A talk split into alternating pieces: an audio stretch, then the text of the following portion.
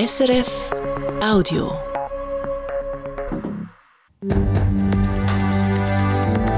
SRF 1, jetzt mit dem Regionaljournal. Regionaljournal Ostschweiz und Graubünden am Mikrofon ist Vera Eigentor. Im Oberengadin gibt es Pläne, um die Oberstufe zusammenzulegen. Statt an mehreren Standorten über die Gemeinde verteilt, sollen die Schülerinnen und Schüler an einem Standort unterrichtet werden. Gestern hat St. Moritz das Gemeindeparlament darüber diskutiert und ein Zeichen gesetzt. Marc Hannemann. Über eine Stunde ist gestern Abend im Gemeindeparlament diskutiert und gefragt worden. Die Rede war von einem Grundsatzentscheid. Kann sich St. Moritz vorstellen, bei einem Oberstufenverband dabei zu sein und aus mehreren Schulhäusern ein einziges Zamaden zu machen? Wir müssen jetzt Fürsche machen, weil so ein Verband auf die Beine stellen und neue Schulräume zu schaffen, da brauche ich Zeit. Zu reden gegeben hat vor allem die Frage vom Standort. Der Gemeindevorstand von St. Moritz tendiert zum Schulhaus Zamaden.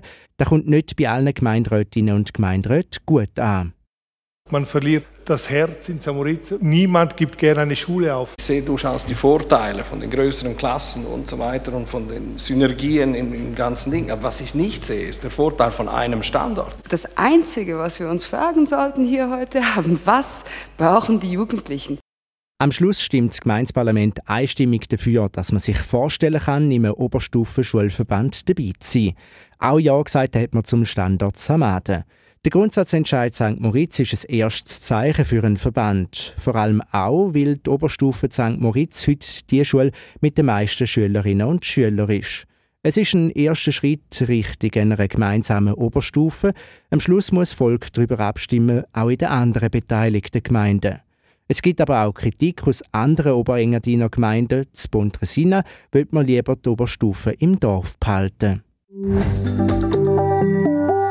Die Stadtwerke von St. Gallen sollen neu eine selbstständige öffentlich-rechtliche Unternehmung werden. Das will der St. Galler Stadtrat. Der Energiemarkt ändere sich heute schneller und es brauche mehr Änderungen und Anpassungen. Heute sind Stadtwerke eine von 40 Dienststellen der Stadt und gehören zu den technischen Betrieben. Entscheid und Änderungen brauchen da viel Zeit, sagt der zuständige Stadtrat Peter Jans.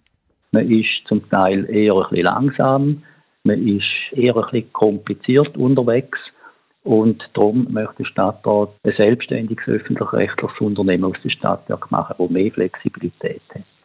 Durch die neue Rechtsform sollen die Stadtwerke mehr unternehmerischen Spielraum auf dem Energiemarkt bekommen. Auch wie die Stadtwerke als selbstständiges Unternehmen organisiert sind, soll sich ändern. Eben mehr Unternehmen und weniger Abteilung. Heute äh, geht die Führung über Direktion, über den Stadtrat und äh, letztendlich über das Stadtparlament. Und äh, bei der selbstständigen Variante hat es äh, einen Verwaltungsrat, der mindestens teilweise auch fachlich zusammengesetzt ist, wo eben die Stadtwerke in Zukunft führen. Auch wie sich die St. Galler Stadtwerk finanziert, soll sich ändern. Statt dass die Stadt sozusagen Bank ist, sollen sich die Stadtwerke in Zukunft wie andere Unternehmen beispielsweise bei Banken finanzieren. Auch nach dieser Änderung bleibt die Stadt St. Gallen zu 100 Prozent Eigentümerin. Die Änderung kommt noch ins Stadtparlament. Am Schluss entscheidet das Stimmvolk. Zwil tritt der SP-Stadtrat Dario Sulzer auf Ende der laufenden Legislatur zurück. Bei den nächsten Stadtratswahlen im Herbst tritt er nicht mehr an, heisst in einer Mitteilung von der SP Wil. Nach zwölf Jahren im Amt will er etwas Neues machen, begründet er in der Mitteilung seinen Rücktritt. Der Politik kehrt der 44-Jährige aber nicht ganz den Rücken, er ist noch St. Galler Kantonsrat. Mit wem die SP seinen Sitz verteidigen will, ist noch nicht klar. Nebst der SP sind aktuell auch noch die SVP und die FDP mit je einem Sitz im fünfköpfigen Wieler Stadtrat vertreten, die Mitte-Partei mit zwei Sitzen.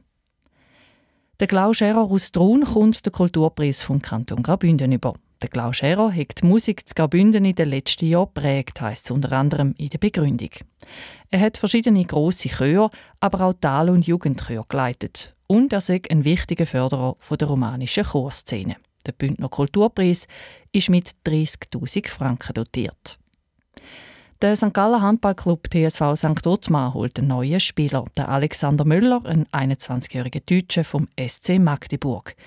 Beim Champions League-Sieger ist der Alexander Müller Captain der zweiten Mannschaft. Mit dem Alexander Müller hole der TSV St. Ottmar ein grosses Talent, ein sehr intelligenter Spieler, heisst es beim Verein auf Anfrage. Erst letzte Woche hat Ottmar bekannt gegeben, dass der langjährige Spielmacher der Andrea Bendic nach dieser Saison den Club nach sechs Jahren verlässt. Das Wochenende wird in St. Gallen die neue Olma Halle 1 offiziell eröffnet. Es ist die grösste Halle der Ostschweiz ohne Stütze. Sie steht auf einem Deckel, wo extra für das über die Stadtautobahn gebaut worden ist. Es ist in erster Linie eine Messehalle. Sie kann aber auch für Kongress oder Konzert gebraucht werden. 12.000 Leute haben drin Platz. Kostet hat sie über 160 Millionen Franken. Die Eröffnung der neuen Halle ist für die Direktorin der Ulmer Messe, Christine Bolt, ein großer Schritt und nicht nur für sie. Ich glaube, es ist für die ganze Ostschweiz ein großer Schritt. Also es haben vor ein paar Jahren ja Stadtparlament, Kantonsparlament, Bevölkerung da und Verwaltungsrat ja gesagt zu dieser großen Investition. Es ist, äh, ich glaube, eine Aufbruchstimmung. Es ist ein, ein, Schritt in eine neue Dimension für die Stadt St. Gallen, für den Kanton St. Gallen, für die ganze Region Ostschweiz. Also da wird man schon noch mal sichtbarer und das ist auch Teil unserer Vision, dass wir die Ostschweiz zum Strahlen bringen. Aber die Halle muss auch gefüllt werden. Wie die Olmermesse das machen wollen, dass die Halle auch rentiert, in unserer Abendsendung im Regionaljournal am halb sechs gibt es mehr dazu. Das war ein Podcast von SRF.